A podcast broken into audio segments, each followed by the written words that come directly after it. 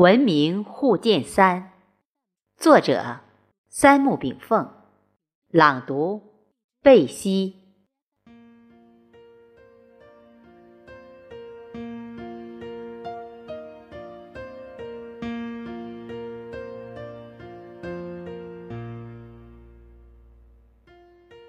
在亚洲文明对话大会中，文明互鉴的重要意义已不言而喻。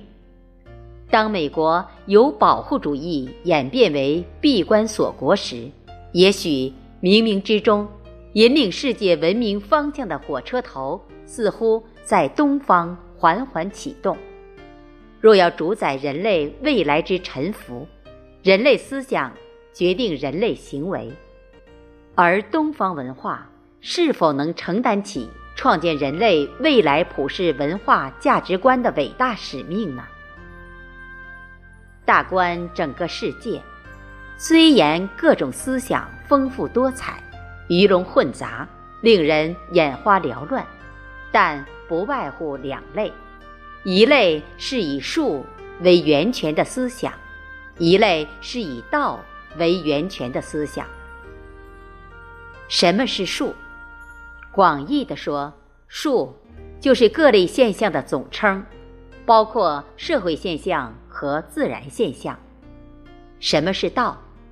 简单的说，道就是隐藏在树背后的永恒不变的本体及其规律。我们接触最多的思想就是草根思想，它以人们日常生活的衣食住行为其思想的源泉，贴近百姓，服务百姓，影响百姓。但是。草根思想在不同的民族、种族、地域之间很难形成交流，往往有很强的民族性、地域性和人文狭隘性。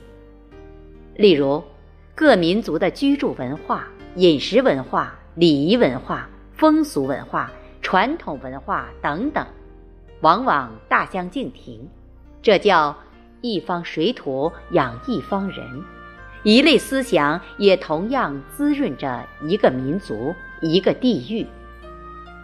所以，草根思想只是人类社会现象的感性反应，大部分属于术的范畴，并没有向理性的道升华。虽然贴近百姓的生活，却随着岁月的迁移而不断的更新变化。人类需要永恒不变的反映自然与人文规律的理论出现，并指导人类文明方向。人类文明发展必然呼唤真理再现。什么是真理？只有永恒不变的思想才算是真理，这才是大道的化身。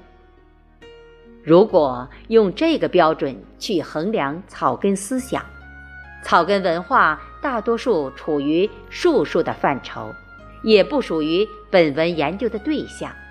这里只是一提略过。什么是真理？真理就是道的规律，但它不是道的本体本身。衡量一类思想是不是真理，是不是符合道的规律？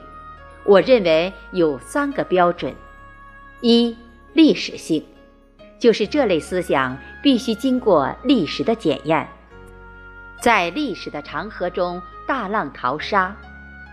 真理的思想永远散射着金子般的光芒。二、现实性，这类思想必须能够在现实生活中自如的运用，为人类。提供一个善恶好坏的标准，提供一把尺度，并指导人类的精神方向。三、广泛性，这类思想应该能够得到世界各民族、各种族的广泛认同和尊重。它虽然来源于某个国家或民族，但已经成为全人类的共同财富。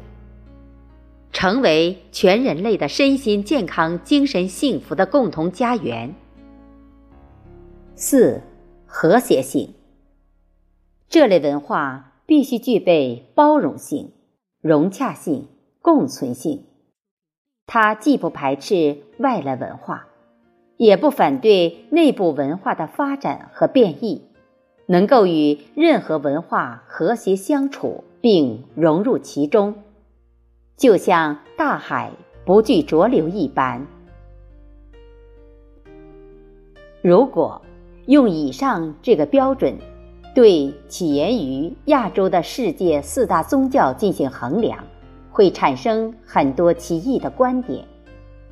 四大宗教包括：一、亚洲西部的犹太人创立的基督教；二、阿拉伯人创立的伊斯兰教；三、印度人在喜马拉雅山南麓的恒河流域创立的佛教；四、中国人在黄河流域创立的道教。经过此之标准对比，我会在以后的篇章中逐渐阐释我的观点和思考脉络。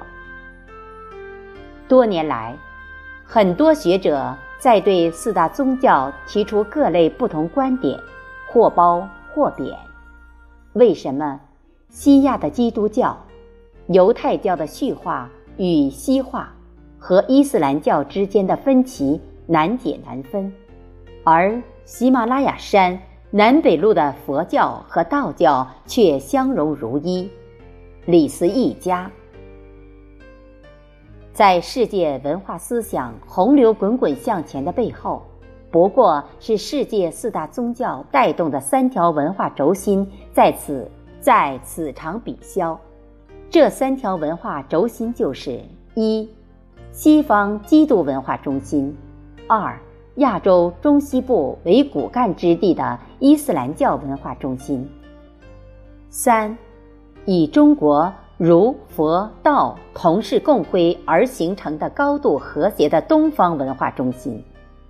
这三种文化主线在全世界形成三足鼎立之势，就像一根煎蛋合体两只厚重的大筐，人很强健，扁担。东西的两只文化大筐也很沉重。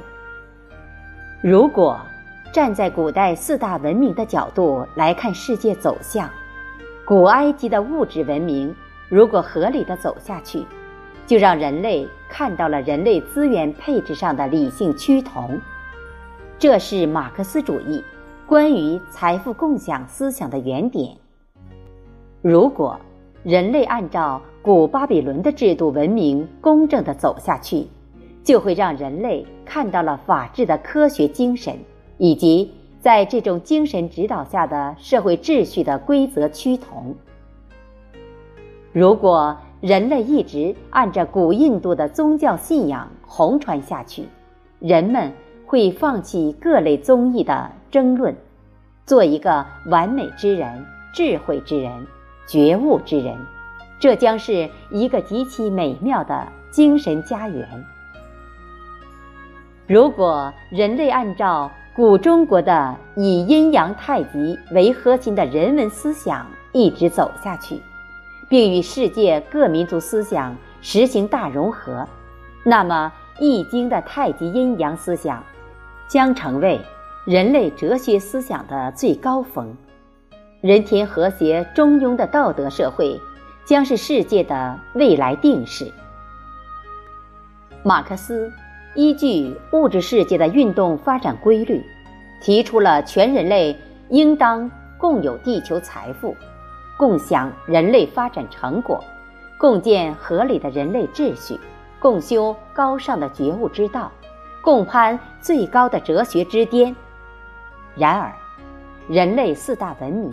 四大宗教所遗留下的宝贵财富，我们只有对他们适当开发，全人类未来的希望之泉就会滚滚而涌，澎湃天下。